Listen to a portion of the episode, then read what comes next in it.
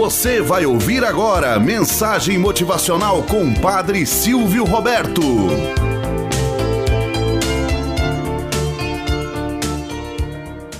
Olá, bom dia, flor do dia, cravos do amanhecer. Vamos à nossa mensagem motivacional para hoje. Conselhos de um pai. Conta-se que o filho não gostava de morar na casa do pai. Isso era por causa da constante irritação de seu pai. Você está saindo da sala sem desligar o ventilador. A TV está ligada na sala onde não há ninguém. Desligue. Mantenha a caneta no suporte. O filho não gostava que seu pai o importunasse por causa dessas pequenas coisas. Ele teve que tolerá-las até receber um convite para uma entrevista de emprego. Assim que conseguir o emprego, devo deixar esta cidade. Não haverá nenhuma reclamação do meu pai. Foram esses seus pensamentos. Quando estava saindo para a entrevista, o pai o aconselhou: Filho, responda às perguntas que lhe forem feitas sem qualquer hesitação. Mesmo se você não souber a resposta exata, mencione isso com confiança o pai deu um pouco mais de dinheiro do que ele realmente precisava para poder comparecer à entrevista sem perder o horário. O filho chegou ao centro de entrevistas e percebeu que não havia seguranças no portão. Embora a porta estivesse aberta, a trava estava projetando-se para fora.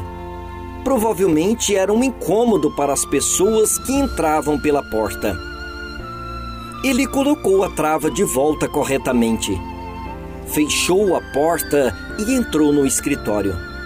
Em ambos os lados do caminho, ele pôde ver lindas flores. O jardineiro deixou a torneira aberta e a água na mangueira não parava de jorrar. A água transbordava no caminho.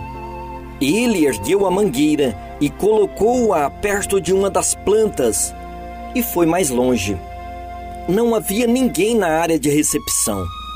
Porém, havia um aviso informando que a entrevista seria no piso superior. Ele subiu lentamente as escadas. A luz que estava acesa desde a noite anterior ainda estava acesa às 10 horas da manhã.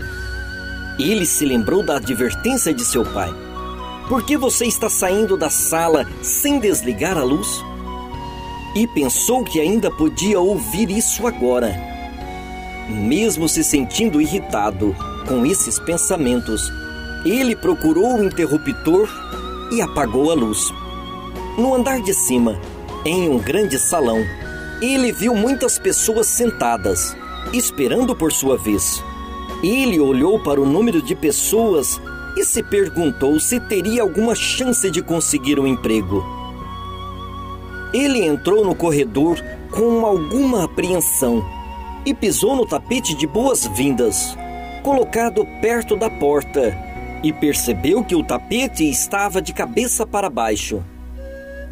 Ele endireitou o tapete com alguma irritação. Hábitos são difíceis de esquecer. Ele viu que em algumas fileiras na frente haviam muitas pessoas esperando por sua vez enquanto as fileiras de trás estavam vazias e vários ventiladores estavam funcionando sobre esses assentos. Ele ouviu mais uma vez a voz do pai novamente. Por que os ventiladores estão ligados na sala onde não há ninguém? Ele desligou os ventiladores, que não eram necessários, e se sentou em uma das poltronas vazias. Ele viu muitos homens entrando na sala de entrevista e saindo imediatamente por outra porta. Portanto, não havia como alguém adivinhar o que estava sendo perguntado na entrevista. Quando chegou sua vez, ele parou diante do entrevistador com alguma apreensão e preocupação. O responsável pegou os certificados dele e, sem olhar para eles, perguntou: quando você pode começar a trabalhar? Ele então pensou: É uma pergunta capiciosa que está sendo feita na entrevista ou é um sinal de que me ofereceram um emprego? O que você está pensando, bom moço? perguntou o chefe.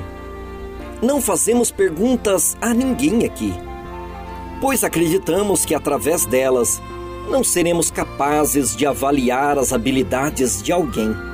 Portanto, nosso teste é avaliar as atitudes das pessoas. Fizemos alguns testes com base no comportamento dos candidatos e observamos todos por meio das câmeras CCTV. Ninguém que veio aqui hoje fez nada para consertar a trava da porta, a mangueira que estava jorrando água, arrumar o tapete de boas-vindas, desligar os ventiladores ou apagar as luzes funcionando inutilmente. Você foi o único candidato que fez isso. Por isso decidimos selecioná-lo para o trabalho, disse o chefe. Ele sempre costumava ficar irritado com a disciplina de seu pai, mas percebeu que, graças a ela, conseguiu o trabalho. Sua irritação e raiva pelo pai desapareceram completamente. Decidiu que levaria seu pai também para o trabalho e voltou feliz para casa. Moral da história: Tudo o que nossos pais nos dizem é apenas para o nosso bem, visando um futuro brilhante para nós.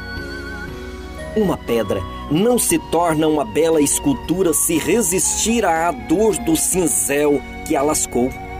Para nos tornar uma bela escultura e um ser humano de valor, precisamos aceitar admoestações que esculpem os maus hábitos e comportamentos de nós mesmos. É isso que nossos pais fazem quando nos disciplina. A mãe levanta a criança pela cintura para alimentá-la, acariciá-la e colocá-la para dormir. Mas o pai levanta a criança nos ombros para que ela veja o mundo que ele não pode ver. Podemos perceber a dor de uma mãe quando sofre, mas a dor do pai pode ser percebida apenas quando outros nos dizem. Nosso pai é nosso professor quando temos cinco anos, um vilão quando temos cerca de 20 anos e um guia enquanto viver. As mães podem ir para a casa de seus filhos quando envelhecer mas o pai não sabe fazer isso. Não adianta machucar seus pais quando eles estão vivos e lamentar quando eles partirem. Trate-os bem sempre. Tenha sempre oportunidade de vir além das aparências, penetrar os seus olhares nos olhares deles e ver justamente a felicidade ou a tristeza que os circunda. Tenhamos um bom dia na presença de Deus e na presença daqueles que nos querem bem.